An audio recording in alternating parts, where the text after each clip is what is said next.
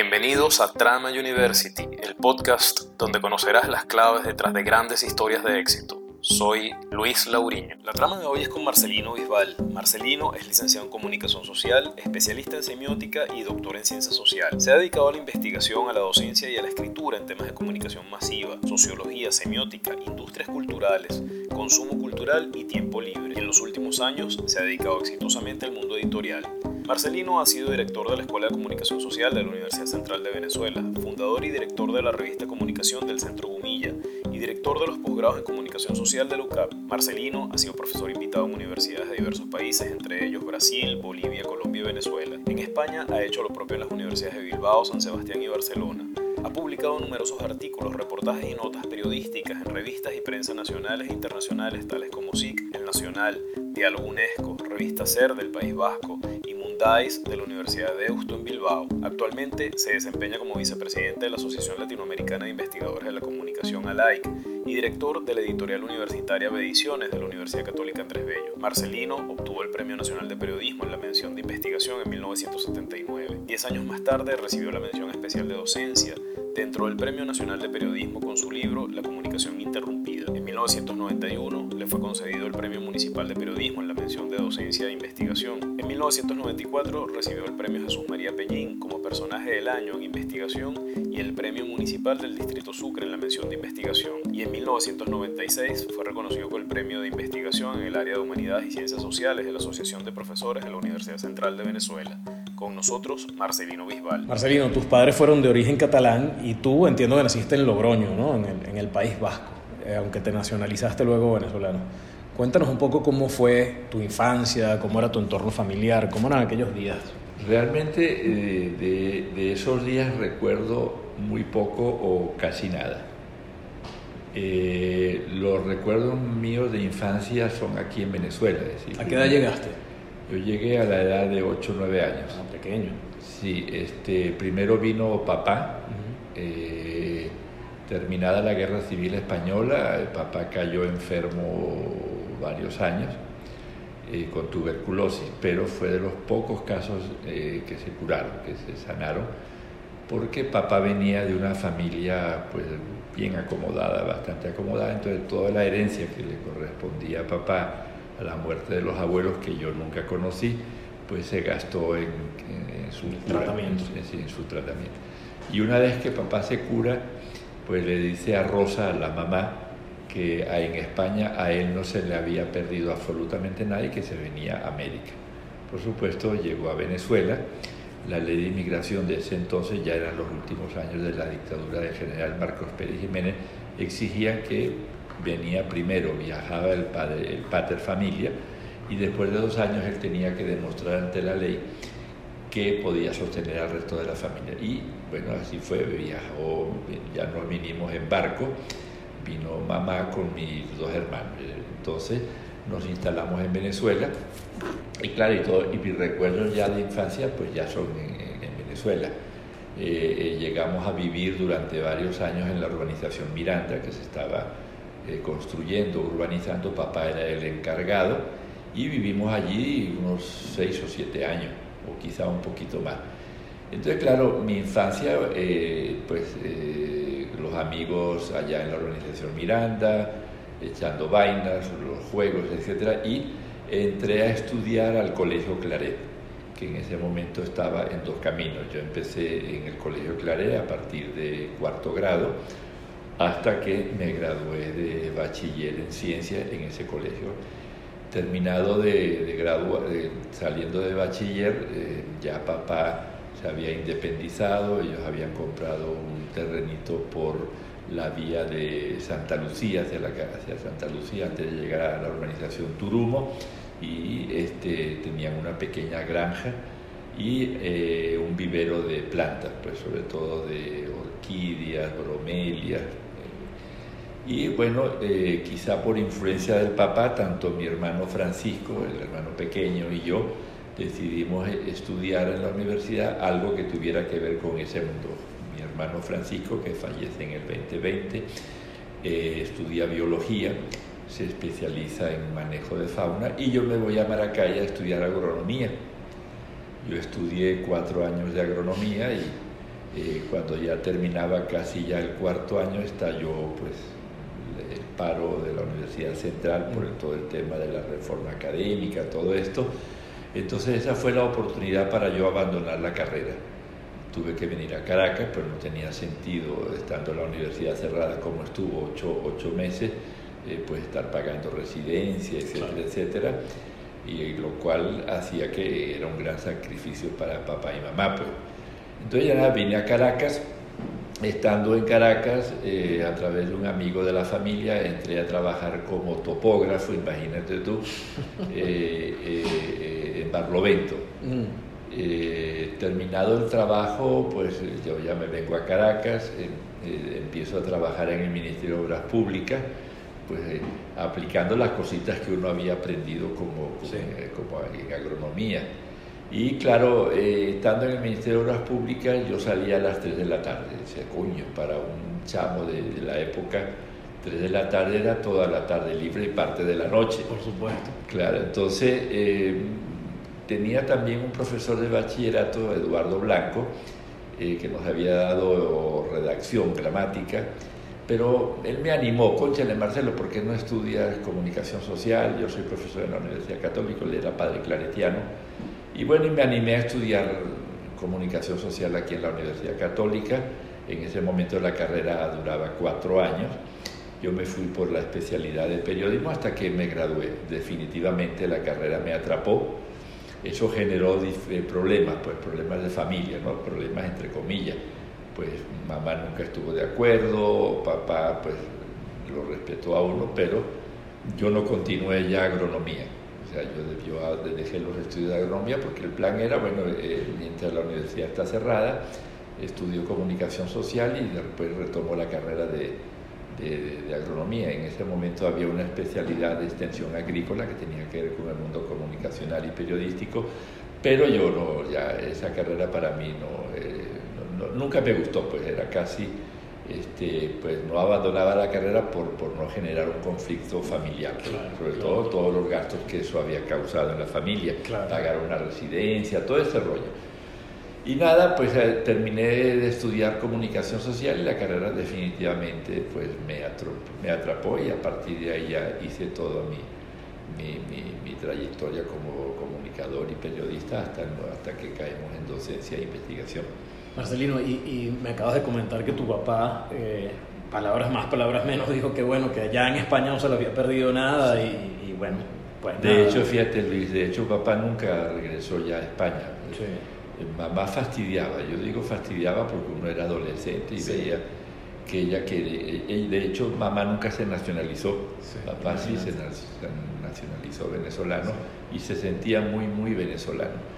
Este, mamá hubo etapas que fastidiaba, Guillermo, así se llamaba papá, cuando nos vamos a España, nuestra patria, y él le daba largas hasta que un buen día, yo eso sí lo recuerdo muy bien, le dijo, mira Rosa, podemos hacer una cosa, convengamos en lo siguiente, eh, podemos ir a España y pasamos unos meses en la época de verano, mm. pero cuando empiece el invierno nos venimos a Venezuela.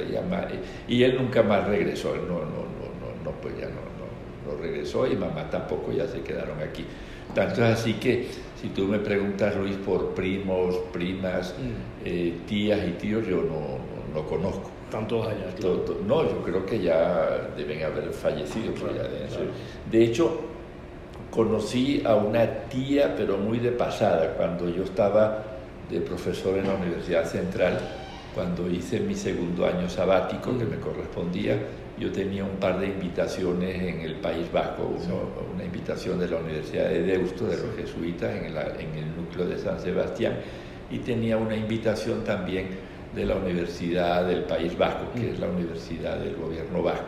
Esas invitaciones yo las conseguí a través de un gran amigo jesuita, el padre Jesús María Aguirre, más conocido como el Chusma, que en ese momento él estaba allí. Eh, bueno, yo pasé ese año y este, estando allí pues tuve oportunidad de viajar a Logroño, quería conocer Logroño, quería conocer mm, donde papá había nacido, donde mamá había nacido también y conocí a un tío, un tío pero ya las tías habían desaparecido, muerto, pues ya fallecido, primos y primas. Conocí una prima, conocí una prima, pero yo se entabló, relación, después ya nos vinimos a Venezuela terminado el año sabático, yo les escribí varias veces y nunca hubo respuesta. Claro, no hubo, nunca hubo relación familiar en ese sentido. Entonces mi familia eh, se reduce pues a papá, mamá y mis dos hermanos. Hoy papá no está, mamá no está, los dos hermanos fallecieron también, entonces pues mi familia es la familia de mi esposa, en este caso que también la mayoría fallecieron y los, los hermanos están todos fuera, pues entonces esa es mi familia. Esa, esa misma cita que hacías de, de tu padre la, la escuchaba hace poco en una entrevista de radio que te hacían, pero le añadías, y yo me siento constructor también de este país, pues aquí permanezco muy a gusto a pesar de las vicisitudes, decía, yo no me quiero ir.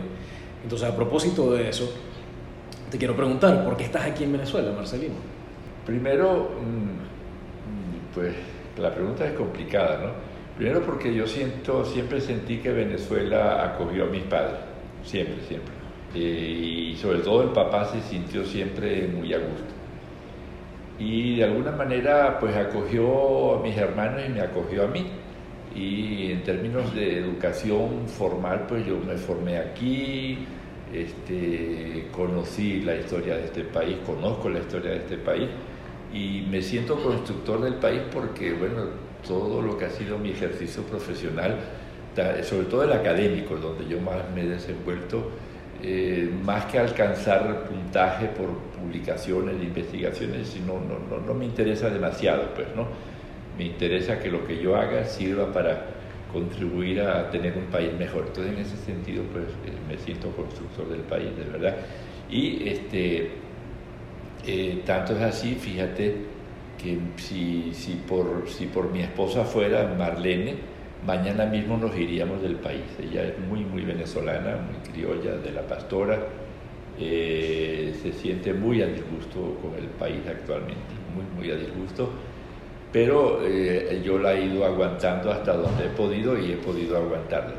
Sobre todo porque nosotros tuvimos un solo hijo, Marcelo Ignacio, que es economista, con posgrado fuera, este, vivir, se casó con una chica venezolana, una chica médico venezolana de papás argentinos. Ellos vivieron nueve años en Barcelona y ahora tienen ya casi otro tanto en, el Reino Unido. Y él nació aquí, nació aquí, pero no se siente muy venezolano tampoco, ¿no? Entonces, pero yo, pero ya aquí nos mantenemos. Y una vez yo le decía a Marlene, y eso había generado un pequeño conflicto de pareja, que ella se quería ir y quería estar cerca del hijo. Yo le dije, bueno, como no me parece, yo lo entiendo perfectamente. Y un buen día yo le dije, mira, Marlene, imagínate que mañana el hijo, que ya formó familia, decide irse a Pakistán. ¿A qué hacemos nosotros? Nos vamos también detrás de ellos a Pakistán. Y creo que entendió y hasta el día de hoy pues, pues nos sentimos y muy bien, de verdad que sí. Marcelino, fíjate, el mundo, cambiando un poco de tema, el mundo de la comunicación social es un mundo sumamente amplio, pero tú te has concentrado básicamente en el mundo de la cultura, desde esa óptica de la comunicación social. ¿Por qué? ¿Qué te atrae el mundo Claro, porque eh, hay un autor para mí muy importante que, que ejerció una gran influencia en lo que fue mi trabajo como docente y como investigador, que se llamó Jesús Martín Barbero. Y Jesús Martín eh, español, pero hizo todo su, ejercicio como investigador en, Colombia, en la Universidad de Cali. Él, tiene la particularidad, digamos que el gran aporte de Jesús Martín fue unir el mundo de las comunicaciones y el mundo de la cultura. Entonces, eh, la comunicación es cultura y la cultura es comunicación y por eso eh, yo en los últimos años mi, mi área de interés no es ahora, no ahora eh, por culpa del rector virtuoso, mi querido amigo, este, pues ha sido el estudio de la cultura como forma de comunicación. Y eso es lo que he venido desarrollando en los últimos tiempos a través de las investigaciones que hicimos sobre consumo cultural, básicamente. Y, fíjate, en los últimos años, ahorita lo mencionabas, en los últimos años te has dedicado al mundo editorial y me imagino que debe ser una desgracia para ti Eh, la reducción del tamaño, digamos, del mercado, bueno, no solo del mercado, sino los espacios culturales en ese sentido. las librerías eran, digamos, eh, pues un número N y ahora es un número en negativo probablemente, ¿no? ¿Qué, ¿Qué, opinión te merece eso? Eh, doy un poquito marcha atrás. Este, yo caigo en el mundo editorial de manera casual, ¿no? Es decir, mi gran amigo que se nos fue, el padre virtuoso como rector, en el año 2016 eh, yo venía dirigiendo los poblados de comunicación social y no nos iba mal, no nos iba mal. Digo no nos iba mal porque cuando yo ya estaba jubilado de la UCB, el rector Ugalde y Elías Pino me llaman y me dicen que, que hay un posgrado, unos posgrados en comunicación que se están muriendo y que quisieran que yo los coordinara, yo los dirigiera, ya estaba jubilada la UCB, eso fue en el 2004-2005. Yo sí les dije a ambos, sobre todo al padre Ugalde, pero yo los conozco hace muchos años antes, que yo no era muy creyente, ¿no? Y en el sentido de no ser muy creyente, por lo tanto no creía en los milagros. Entonces, pero que íbamos a intentar hacer el milagro, claro, era otra Venezuela en su momento, y yo creo que logramos levantar los posgrados en comunicación social y dejamos una base importante. Eh, pero ya cuando eso estaba funcionando, el profesor Emilio Piris Pérez, que era el que dirigía publicaciones, le había puesto la renuncia al nuevo rector, al padre Virtuoso, y entonces Virtuoso no se le ocurrió la brillante idea de, de Marcelo, eh, que quiero que te ocupes de publicación. Yo le dije, pero conchale José, yo no, este mundo no, no, es el mío, yo no entiendo nada de esto. Bueno, pues aprende, a mí me nombraron rector y tuve que aprender también. Y bueno, este, desde ese entonces asumimos la dirección de publicaciones, que ha sido un trabajo interesante. Yo creo que, creo, creo yo, dicen que hemos hecho un buen trabajo, yo, no lo sé. Lo que sí sé es que hemos abierto un abanico interesante, no solamente pues, hacemos publicaciones, sino que hemos inventado la Feria del Libro, que ya va para ocho años, eh, tenemos la celebración del Día Internacional del Libro que ya va para cuatro años, digamos, hemos abierto como el abanico de lo que es una editorial. Y lo que tú dices es muy cierto, y es muy triste hoy en Venezuela, si acaso quedan 40 librerías a nivel nacional, las estadísticas que manejamos, librerías tan importantes como Nacho desaparecieron o Tecniciencia ha ido cerrando su, eh, sus sucursales más importantes, han quedado dos o tres en Caracas por ejemplo, ciudades como Valencia, estado Carabobo, no tiene ninguna librería, lo que hay son librería, papelería. No hay librería, no hay librería, no hay librería. Este, entonces, eh, sin embargo, bueno, y las editoriales importantes se han ido de Venezuela, lo cual dicen que nosotros somos la primera editorial del país, pero, pero es un poco injusto decirlo, pues no tenemos ninguna competencia en ese sentido y editamos lo que podemos editar. Pero sí, es bien triste que, que, que, se, haya, se, haya, acabado este mundo, este mundo editorial. Eh, hay quienes apuestan por el mundo de la librería digital, el mundo de la impresión digital. Nosotros en ese sentido montamos una librería digital, la única que existe en el país, pero la gente todavía, y las encuestas nos lo dicen así, este, no solamente encuestas a nivel nacional, sino encuestas a nivel internacional, nos dicen que todavía por encima de la media la gente sigue prefiriendo el libro impreso al libro digital. Claro, cuando, cuando analizas esos datos por género, la narrativa gana en, ediciones impresas, mm. pero cuando entras a libros de texto la gente pues eh, prefiere también el, libro digital o está ahí parejo, pero, pero todavía sigue prefiriendo el libro impreso. Bueno, y el hecho de que la Universidad Católica mantenga una editorial como la que tenemos, pequeñita, y que se mueva en los dos formatos, yo creo que ha sido eh, un logro, ¿no? Pero si tú me preguntas por ventas, vendemos realmente muy poco, es decir, la gente no está comprando libros, la gente en el país, como tú lo sabes, Luis, tiene otras prioridades y necesidades que son comprar alimentos y comprar medicina. Subsistencia. subsistencia. Si tú analizas eh, estamos trabajando, eso todavía eh, el tiempo me lo permite aún, de vez en cuando estamos trabajando una encuesta que hemos hecho con espacio público, que va a salir publicada sobre el consumo de información en Venezuela, e hicimos como unas 10 preguntas sobre consumo cultural. La venta del el comprar libros, nada que ver, pues, nada. Este, ir al teatro, nada, ir a conciertos de música clásica o danza, que hay poco, tampoco nada, es decir, la gente este, tiene otras prioridades. Bueno, y ese es el mundo, eh, la Venezuela que nos está tocando y que estamos intentando reconstruir desde nuestro espacio. Marcelino, y a propósito de eso, aparte de bueno, los elementos que ya has mencionado, que, que, bueno, que son evidentes, ¿no? la depresión y la, la, digamos, la crisis estructural económica de este país, pero, pero tú consideras que hay otros que, bueno, que, que expliquen un poco ese bajo consumo cultural en el país. No sabría decirte, no te sabría responder, Luis. ¿no? Yo, lo que nos arrojan esos datos y, y datos de otras encuestas, cuando tú preguntas mm, por prioridades, te aparece siempre en primer lugar este, comprar alimentos, que tiene que ver con el campo económico, y comprar medicina. Y en último lugar, entretenimiento, pero unos porcentajes escandalosamente muy bajos.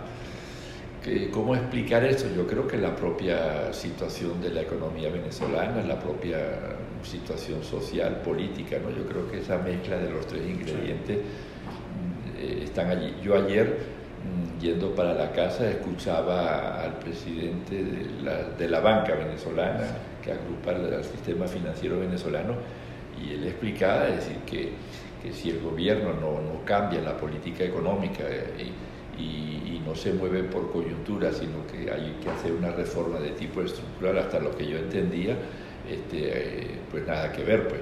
Mm. Y yo, yo lo escuchaba y utilizaba una serie de términos muy del campo de la economía que yo no conozco, por, lo, por, lo, menos. Y yo me preguntaba, ¿y, y los, los, que manejan la economía del país, del sector público, de política pública, entenderán todo esto? Yo a veces siento que no lo entiendo, porque el país va, yo siento que va un poco como a la deriva en términos económicos. Y el gobierno está anunciando un aumento salarial. Y él lo decía, no, yo entiendo que, que hay que, que, aumentar el salario, pero tiene que ser un cambio de tipo estructural, no puede ser por coyuntura, porque entonces esto se va a seguir repitiendo. Y vamos a la quiebra absoluta, lo decía con toda claridad. Entonces imagínate para que la gente compre libros, ¿no? Claro. Es que, Luis, es que nosotros hemos hecho, los arqueos que hemos hecho de la librería digital y de los libros que, eh, que hemos logrado colocar en, en las pocas librerías que existen en Venezuela, este, nosotros descubrimos que el estudiante, por ejemplo, no compra libros, no compra libros. Yo no sé cómo, cómo qué, qué, está haciendo, cómo estudia, sí. si saca copias, este, si se mete en la web y por ahí bajan los materiales. Los profesores no están comprando libros, es decir, ¿no? nuestras mejores ventas de la librería digital son de público externo a, a nosotros, pues ni siquiera de la comunidad bucavista. Entonces, una cosa terrible. Marcelino, y, y, un poco relacionado con esto, la, la, lectura y la riqueza del lenguaje evidentemente van de la mano, ¿no? Pero, pero es cada vez más creciente, creo yo, el bajo interés por la lectura y no solo es una realidad local, es una realidad global también, ¿no? Que me imagino que tendrá unos efectos importantes sobre la capacidad de expresión, ¿no? Sí. ¿Es posible cambiar esta realidad en nuestro país, Marcelino? claro, fíjate, eh, ahora que hablabas de eso, yo, yo te diría que, que que hay un, hay un desinterés por el mundo de las humanidades. Te lo digo porque ahora que la Escuela de Letras está convocando a un congreso internacional sobre el papel de las humanidades en el siglo XXI y me han pedido un pequeño texto para un videito. De, de, entonces, metiéndome en eso, eh, sí es cierto, es decir, no hay ningún interés por el mundo de la filosofía, por el mundo de las letras que tiene que ver con el mundo de la literatura, con el mundo de la ética. Entonces, eh, el mundo se ha vuelto excesivamente pragmático, excesivamente tecnológico. Creemos que la tecnología no lo va a resolver absolutamente todo. Y yo creo que eso es un engaño, yo creo que eso no, no es cierto. Este, la tecnología ayuda, evidentemente, pero este, tiene que haber eh, otro, otro, otra área que logre explicar lo que se puede hacer con esa tecnología. Y yo lo veo, y esto es una lo, lo, lo, digo como muy crítico, ¿no? Es decir, la Escuela de Comunicación Social recientemente acaba de reformar su plan de estudio que arranca ahora el 27 de marzo. Y tú ves el plan de estudio, más allá de que la carrera se reduce a cuatro años, que yo ahí no le vería ningún problema, es la reducción y la eliminación de materias que tienen que ver con el mundo de las humanidades. Mm. Entonces, ¿qué es lo que estamos formando? Yo no sé qué está pasando en otras carreras, ¿no? pero ¿qué es lo que estamos formando? Estamos formando técnicos instrumentalista. Y yo lo veo con los muchachos que se acercan aquí a nosotros pidiendo una beca trabajo, cuando los ponemos a redactar, no, no tienen contenido que expresar, sin embargo, son una maravilla manejando la tecnología. Entonces pareciera que la carrera se reduce solo a eso, ¿no? Entonces eso hace que la gente tampoco lea, claro, que la gente tampoco lea. Y no solo, y es curioso, uno diría, no, pero entonces ¿qué hacen los jóvenes? Ver cine, no. Tú hablas con los jóvenes sobre el cine, sobre las últimas películas, no tienen ni idea, no tienen ni idea. Entonces, pero sí están muy claros en lo que son los podcasts, lo que son el manejo de las redes sociales. En ese sentido yo no quiero sonar como apocalíptico, pero yo creo que, que por ahí hay un serio problema que en algún momento habrá que encararlo, ¿no? Y, y ojalá lo podamos encarar de la mejor manera porque hoy día creo que no lo estamos haciendo muy bien. Y fíjate, eh, eh, un poco en relación a eso también, Marcelino, hoy vivimos en, en eso que han llamado la cuarta revolución industrial, ¿no? unos desarrollos tecnológicos de muy alto nivel y, y, muy disruptivos, ¿no? Entonces, a propósito de eso, ¿cómo consideras que ha cambiado eh, eso que has llamado la cultura más mediática en el mundo y particularmente en Venezuela? Claro, Venezuela es un caso muy particular, es decir, porque, porque eh, los canales de televisión abierta prácticamente, si no han desaparecido, están muy limitados en su programación. Entonces, eh, la gente se ha orientado por estos canales como Netflix, HBO, etc. Pero no tengo ningún dato al respecto, pero yo quisiera saber si los jóvenes en particular eh, están pegados a ese tipo de, de canales. Entonces, el mundo audiovisual, eh, en Venezuela es muy, muy, muy escaso, digamos, eh, la preferencia. En otros países no ocurre tanto así, pero, pero, pero sí el mundo de los más medias sigue, sigue, es dominante. ¿no? Eh, lo que sí creo que hay esfuerzos interesantes de interrelacionar el mundo de la letra, de la literatura con el mundo más mediático y lo vemos en lo que son los predominios de, películas, de un cine de aplicación de textos eh, escritos hacia la pantalla, es decir, haya habido un fuego bien interesante que en Venezuela seguramente no lo apreciamos del todo, sobre todo en el mundo más, lo que llamaríamos los sectores de IE, que, que no tienen poder adquisitivo para entrar en Netflix o estar suscritos a HBO, entonces este, bueno, siguen pegados allá, pero una programación muy clásica, eh, con poca renovación audiovisual, pero, pero el mundo de los más media eh, no, no hay que despreciarlo de ninguna manera. Yo creo que hay que buscar esa interrelación. Marcelino, ahora mencionabas un poco ese, ese interés, tal vez hasta excesivo, ¿no? de, los, de los muchachos más jóvenes por, por este tema de las plataformas. Eh, por este tema que al final es comunicación, ¿no? Y supone uno, sin conocer el tema, que, que, esa ampliación de esas plataformas también amplifica la posibilidad de comunicarse, pero, pero pareciera que... Claro, pero es una comunicación, eh, yo diría, muy limitada. ¿eh? Eso te iba a preguntar, ¿nos comunicamos más o nos incomunicamos más? Yo creo que estamos más incomunicados que antes, creo. Yo te, te lo digo, en, o sea, ¿en, ¿en qué sentido? de unos años para acá, es una cosa que, que, que, me sale muy intuitiva.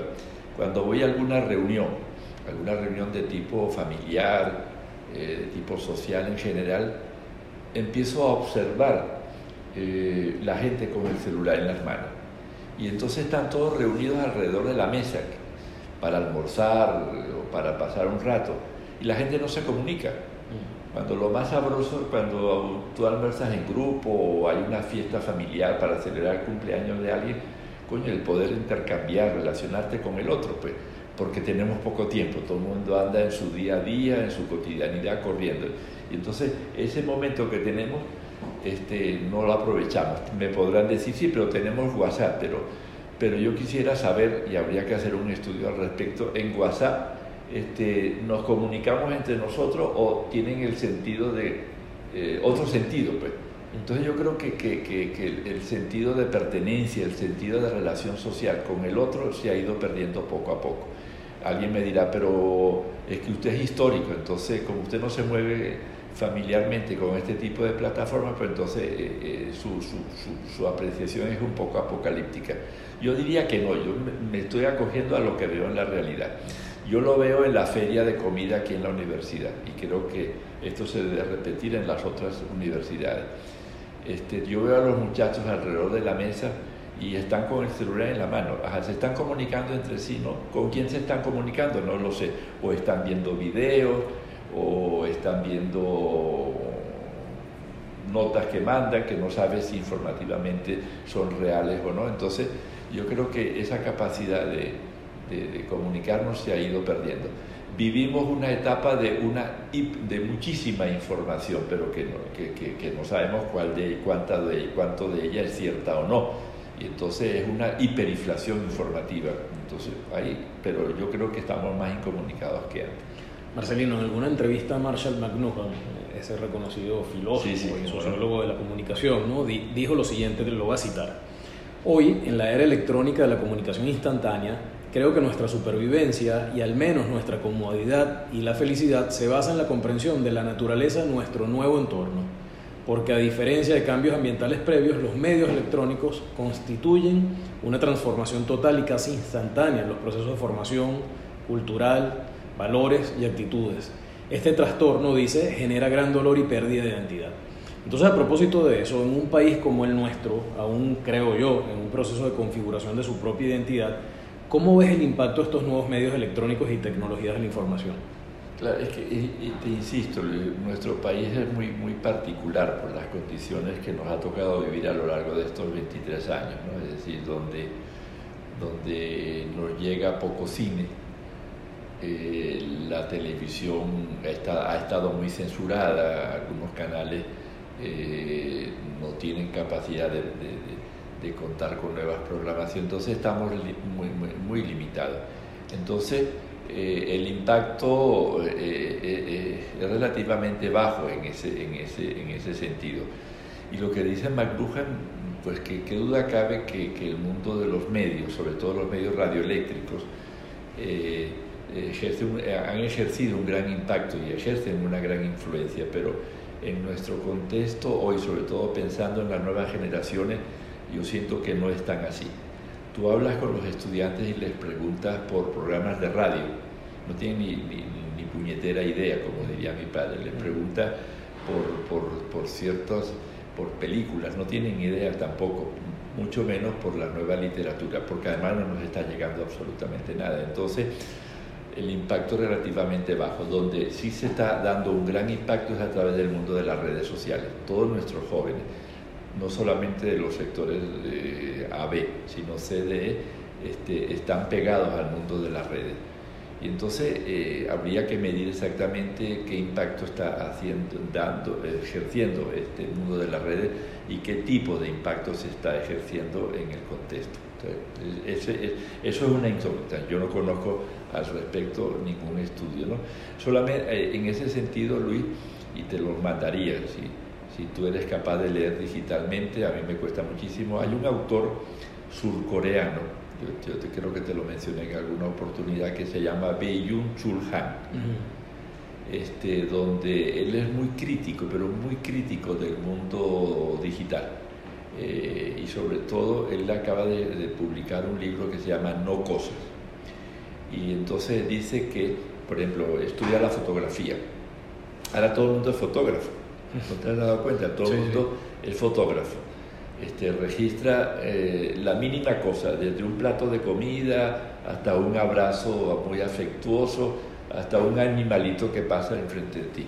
Entonces él dice, eh, sí, lo registramos, pero no lo poseemos. Mm. Entonces él dice, una, una cosa que culturalmente es muy importante para el ser humano es la posesión del objeto en cuanto a objeto cultural. Y entonces te dice el libro, el libro digital que duda cabe que es un, logro, pero ese libro tú nunca lo posees, tú lo tienes allí. No, te, pertenece y no te pertenece, mientras que cuando lo tienes en papel, en físico, eh, eh, no solamente es un libro que tú posees, es un objeto que tú tienes. Entonces, esto está generando una, una, gran transformación que dice, este, no sé a dónde nos va a conducir, pero creo que está influyendo en el sentido de identidad y de pertenencia del ser humano.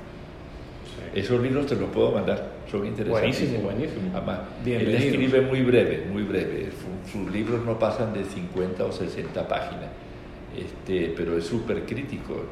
Él es surcoreano y ha hecho eh, todo su posgrado en Alemania y vive en Alemania. Nosotros le dijimos a la embajada alemana para ver si lo podíamos traer, pero no, eh, parece ser que es muy, muy, muy, muy, muy difícil porque sus libros son bestseller hoy en Europa, pero es un gran crítico, un gran crítico de lo que está ocurriendo en términos del mundo de lo digital. Sí. Marcelino. Hasta se habla de humanidades digitales, que no entiendo a dónde va eso. Eh, se habla de relaciones digitales, no, no entiende a dónde va también todo eso, pero lo que sí siento, de verdad, a lo mejor es producto de la edad, Luis, este, que, que, estamos incomunicados, mm. que no hay una verdadera comunicación, entendiendo la comunicación como proceso de comunión, este, de ideas, de afecto, y, todo se reduce a la comunicación vía redes, vía aparatos, vía comunicación digital, entonces no sé, siento que, que no es una verdadera comunicación, no es una, un sentido de pertenencia y de relación real. ¿no? En el, mismo, en, el mismo orden de ideas, hablando de tecnología y este tipo de cosas, hace unos días me regalabas un libro escrito por completo por una inteligencia artificial. Que ahora, ahora viene el volumen 2, donde demuestra que todo eso es mentira. Bueno, fíjate tú qué enredo. Eh, entonces, y, está de moda, es un libro que está de moda, se ha movido bien. Claro, y además es un libro, eh, eh, además publicado por la editorial de la universidad, ¿no? ¿Cómo ves el futuro de la comunicación social e inclusive cómo ves el futuro de, de, la profesión, ¿no? ante avances tecnológicos de esta naturaleza? En estos días en la revista Comunicación, que es una revista eh, hermana de la revista SIC, SIC que está cumpliendo 85 años, nosotros en comunicación cumpliríamos 46 años, surgió esta idea, ¿no? Es decir, ¿cómo, cómo vemos de aquí en adelante con toda esta tecnología el mundo del comunicador, el mundo del periodista y, lo, y, lo, y, sacábamos el tema a colación de lo que, de del plan de estudios de, la, de, nuestra escuela de comunicación de la católica. Y decíamos, mira, este, vemos un empobrecimiento eh, de, ese, de, ese, mundo profesional. ¿Cómo recuperar esto? Yo creo que volviendo a lo que fue nuestra vieja formación, mucho más humanística que tecnológica. Es decir, un poco lo que te comentaba al, inicio y yo, lo, yo lo he vivido. Eh, son pocos los muchachos que egresan de la carrera de comunicación que tengan contenidos para expresar. ¿Y por qué? Porque, bueno, porque no leen, no ven cine, ven muy poquita televisión, de verdad. Los jóvenes, no, no, los contextos en los que ellos se están moviendo son totalmente distintos y uno siente que hay un, vaciado de las humanidades. Este, tú podrás decir o me podrán decir, no, pero es que usted está, quiere que la gente vuelva a lo clásico. No, no, yo quiero que haya una interrelación entre lo tecnológico con esto, ¿no? Y yo siento que es todo lo contrario. Y entonces, claro, eh, eh, es un poco lo que, lo que estudiamos en semiología. Hay un dominio de las formas, hay un dominio de lo significante en detrimento de los significados. Entonces, al no haber significado, los significantes este, dominan, dominan, las, son las formas. Y tú lo ves en todo, en todo nuestra, en, nuestro, en nuestro mundo cotidiano, es decir, el mundo de las formas.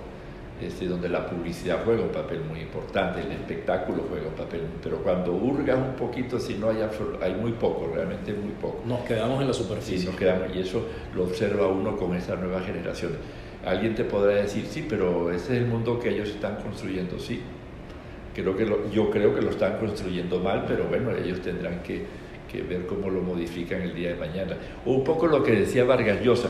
Vargas Llosa tiene un libro que te lo recomiendo, un libro de, son ensayos se llama La cultura del espectáculo. Claro, cómo no. Muy apocalíptico, muy, negativista, pero, pero al final dice una cosa que a mí me, me, parece interesante. Dice, yo siento que todo esto que estamos viviendo en términos de las nuevas tecnologías no da marcha atrás. Aquí no hay marcha atrás. Él dice, yo solamente espero que el día de mañana ocurra un gran cataclismo y que comencemos de cero y que lo sepamos hacer mejor. Puede ser. Mencionabas un poco todo el proceso, digamos, de, de, cierre, de, cercado de los medios de comunicación en el país, ¿no?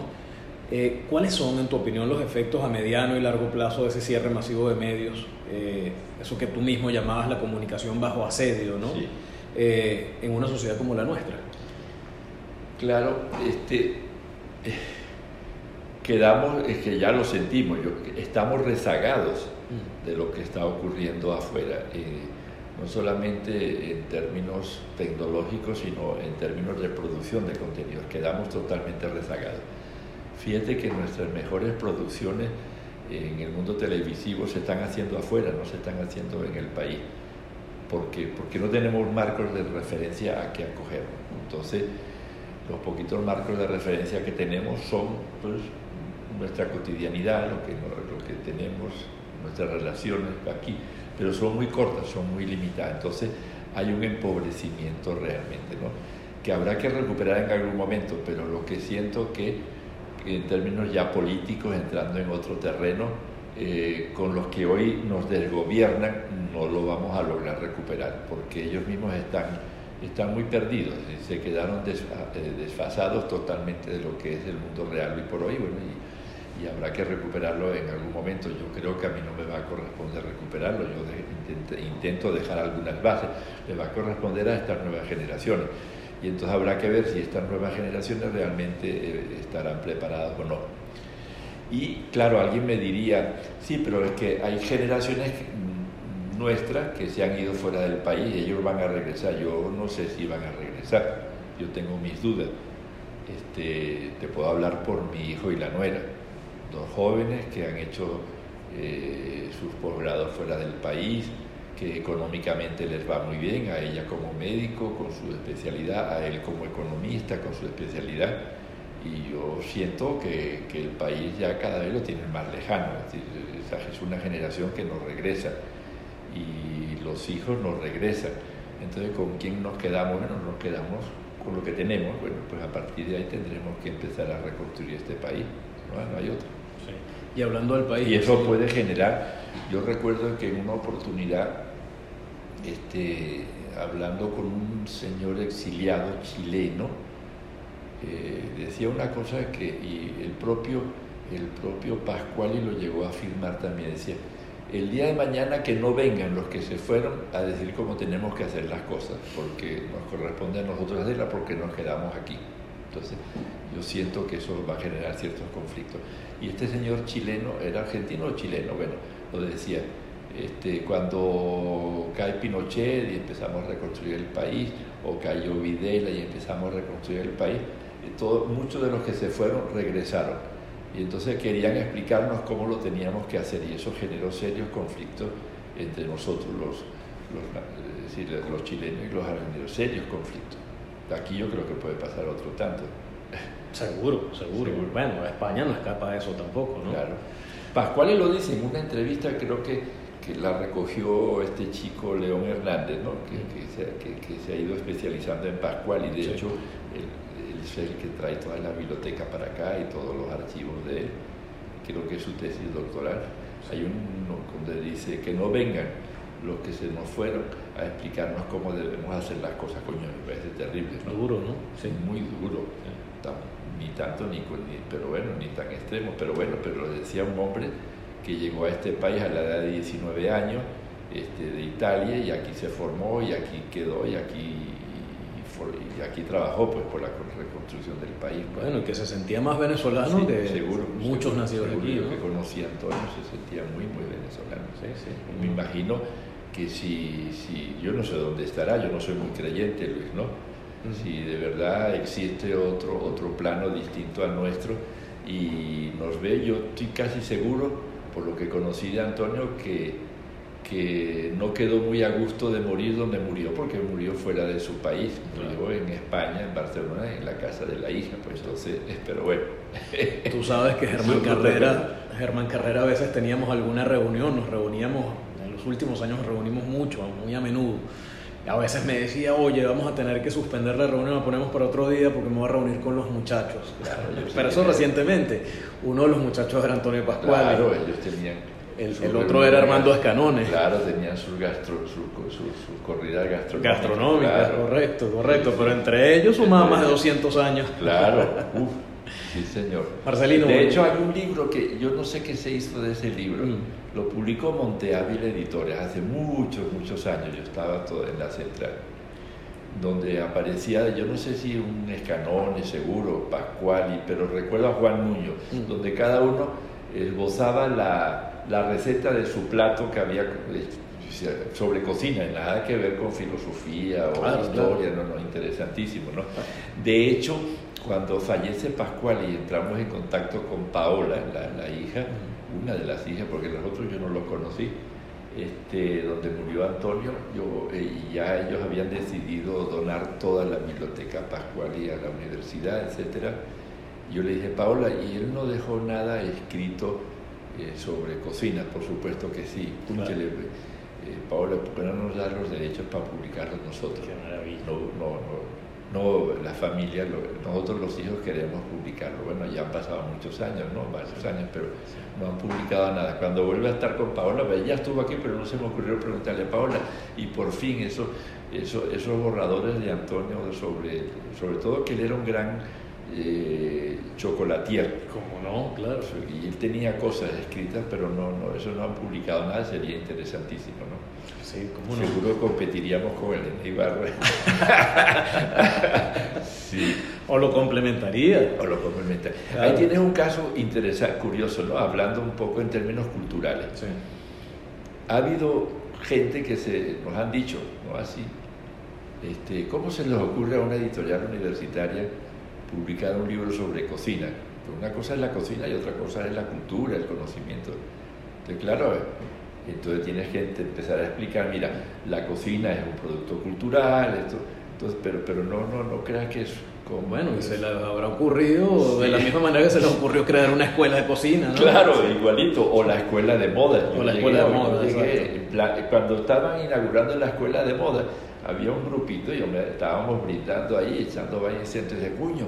Esta universidad ahora ya dejó de ser de filosofía, de no sé qué, ahora es de moda. Entonces yo decía, bueno, aquí están enrollando por la herida. ¿no? Tal cual. Marcelino, volviendo al tema del país, ¿qué significa Venezuela para ti? Eh, significa mi vida y mi familia, de verdad. sí. Mira, sueles decir bromeando que tú eres leninista y tu mujer macartista o viceversa. ¿Le podrías explicar a quienes nos escuchan de qué van esas... Claro, porque eh, musicalmente, eh, o sea, yo en términos musicales yo tengo muy mal oído, no creas que, que- que hay cosas que me gustan y cosas que no me gustan, pero por ejemplo, una discusión de pareja es que para mi esposa Marlene, eh, de los Beatles lo mejor es John Lennon. Mm, Y yo digo, no, está bien. De hecho, yo tengo ahí imagen, ¿no? De John Claro, Lennon. claro. Este, eh, Marlene es Tú eres el leninista. Sí, sí.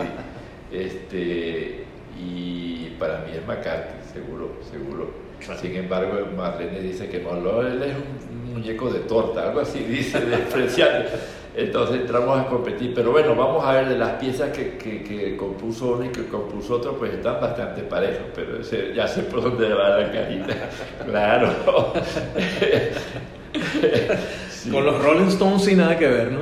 No, hay cosas que me gustan. Ah, ¿sí? pero, pero, pero sí, pero me quedo con los Con los ¿no? Beatles. Aunque decía mi, en eso yo soy muy, muy, muy, muy amigo, soy muy amigo y nos queremos muchísimo con César Miguel.